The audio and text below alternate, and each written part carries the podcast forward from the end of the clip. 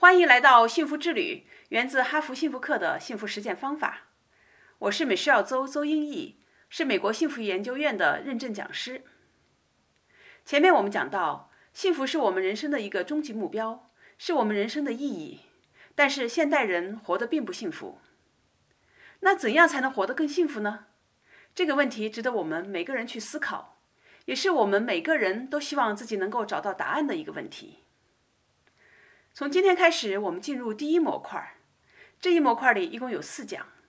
首先，我想和你分析一下成功和幸福的关系。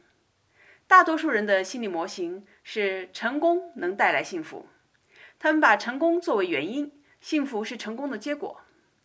所以，很多人认为通往幸福之路就是我们实现一个预期的目标。当我们达到这个目标了，就是成功了，我们就会感到幸福。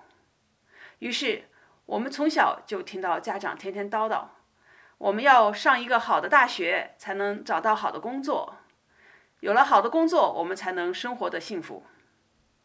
结果，我有个朋友的孩子考上了中国一流的大学，但是上了大学之后，他天天上网打游戏，学习成绩一塌糊涂，差点被学校开除。他的爸爸特别生气，也特别不能理解，自己过去十年来。省吃俭用送孩子上各种补习班，孩子考上了名校，居然一肚子怨言，父子关系变得非常的紧张。后来我了解到，在父子吵架的时候，儿子说：“你以前不是讲我考上了大学以后，我爱干什么就干什么吗？我从小就是学习学习学习，没有童年的快乐。现在考上了，我并不开心，在游戏的世界里，我可以忘记烦恼。”事实上，成功能带来幸福这个观点被证明是错误的。关于这个主题，有大量的研究证明，实现成功不会导致持久的幸福。这个因果关系其实是反过来的。研究证明，如果增加幸福水平，你会增加成功的可能性。这里我给你介绍哈佛大学心理学家丹尼尔·吉尔伯特的一个研究。研究人员调查大学里的教授们。在他们收到终身教授任聘消息之前和之后的幸福值。首先，我在这里做一下背景介绍哈。在美国的大学里，老师们都有一个目标，就是要拿到终身教授的任聘。因为一旦拿到这个终身教授的聘书，就意味着我的职业会非常的稳定，我就能够一直在这个大学里待下去，就能够享受终身就业的各种福利，也能够有一个好的环境去继续我的教学和研究。所以在大学里的老师大都会有这样的一个目标：拿到终身教授聘书啊，其实是件非常不容易的事情。那如果没有拿到，会发生什么后果呢？没有拿到，就等于说我在这里待不下去了，我就得去另外找一份工作，我要换一个地方，可能换一个大学，继续去努力，继续去发表论文，去教书，希望那个大学给我这个终身任聘，或者。有些人呢，可能就到企业界去了，就不在学校里教书了，不在这个学术界混了。这个门槛太高，得到终身教授的几率太低了。研究人员在这些老师们得到通知之前，先问他们：拿到终身教授任聘这个事啊，对你们来讲，对你们的幸福感会是什么样的影响？这些老师们都认为，如果我得到终身教授的聘书，我的幸福感会大大的提高。我会感到非常的幸福，而且呢，将来一直都会很幸福，保持在这个身高的的幸福水平上。那如果我没有得到聘书的话呢，我就会掉到低谷里，这可是我一生追求的目标啊。那我的幸福感会大大降低，而且呢，也会长期的保持在这个低水平上。丹尼尔的研究发现，事实并非像这些老师预测的那样，当老师们拿到这个终身教授聘书的时候。他们确实很高兴，幸福感大大升高。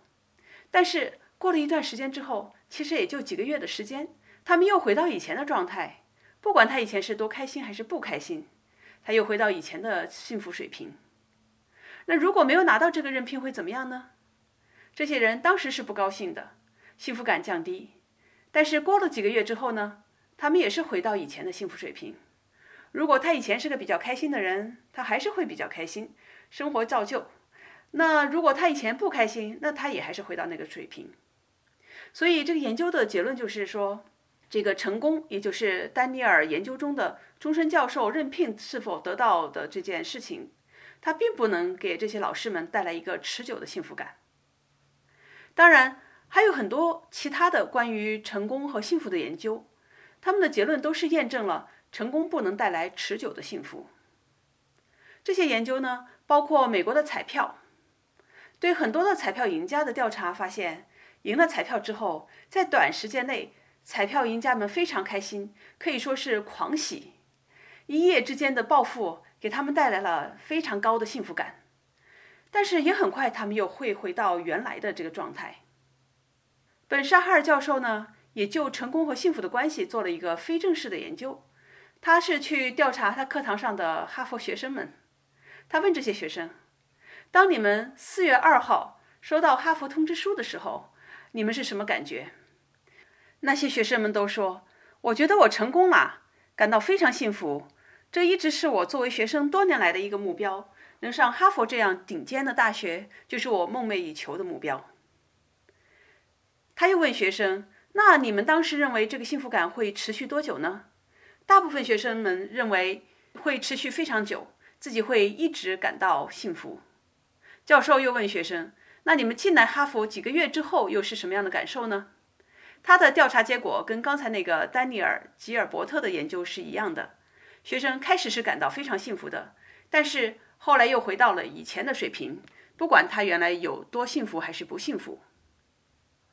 另外，我们也看到很多的成功人士，比如歌星、演员或者艺术家，在成名之前努力奋斗。但是达到目标成功之后啊，经过短暂的兴奋期，反倒感到迷茫、失落，然后开始通过吸毒等其他方式来寻找快感。所以研究得出的结论是，成功是能够带来短暂的幸福感，但是它不能带来持久的幸福感。也就是说，从长期来看，成功带来幸福这个说法是不对的。相反，如果能够提升我们的幸福水平，增加我们的幸福感。反倒能够增加成功的可能性，这也是通过研究证明了的一个理论。这方面啊也有很多的研究，其中比较有名的是加州大学心理学家索尼娅·卢博米尔斯基的研究。他的研究表明，人们如果感到幸福，就能够导致在学校和工作中取得更高的绩效和成果，并能够改善身心健康，并且。员工感到幸福，就能够产生更高的创造力和生产力水平，有更深层次的工作参与度，并且呢，在工作过程中感受也更好，心情愉悦，和同事之间的相处也更好。那他们也更愿意留在这里。总结一下，这些研究发现，如果我们感到幸福，我们就能够有更多的快乐情绪。当心情愉悦时，我们会觉得自己的身体也会更舒服，精力也更旺盛。所以，更高的幸福感能够带来更好的身心健康。同时，我们做事情的时候就能够更投入，我们的效率、创造力等各方面都会更高。当我们能够这样的去做事，并且很专注的做事，我们就能够自然而然的产生比较好的结果，带来成功，也可能带来更高的收入。所以说，投资幸福，无论是对个人或者组织来说，都是有意义的，能带来好的回报。今天留给你一个思考问题：你有体验过成功带来的幸福感吗？这个幸福感持续了多久？欢迎你在留言区把你的想法、把你的经验分享给大家。最后，我也想通报一下，我将在七月二十三号在微信群里进行免费的公开课，并且解答问题。欢迎你扫描文档中的课程小助手微信二维码入群参加。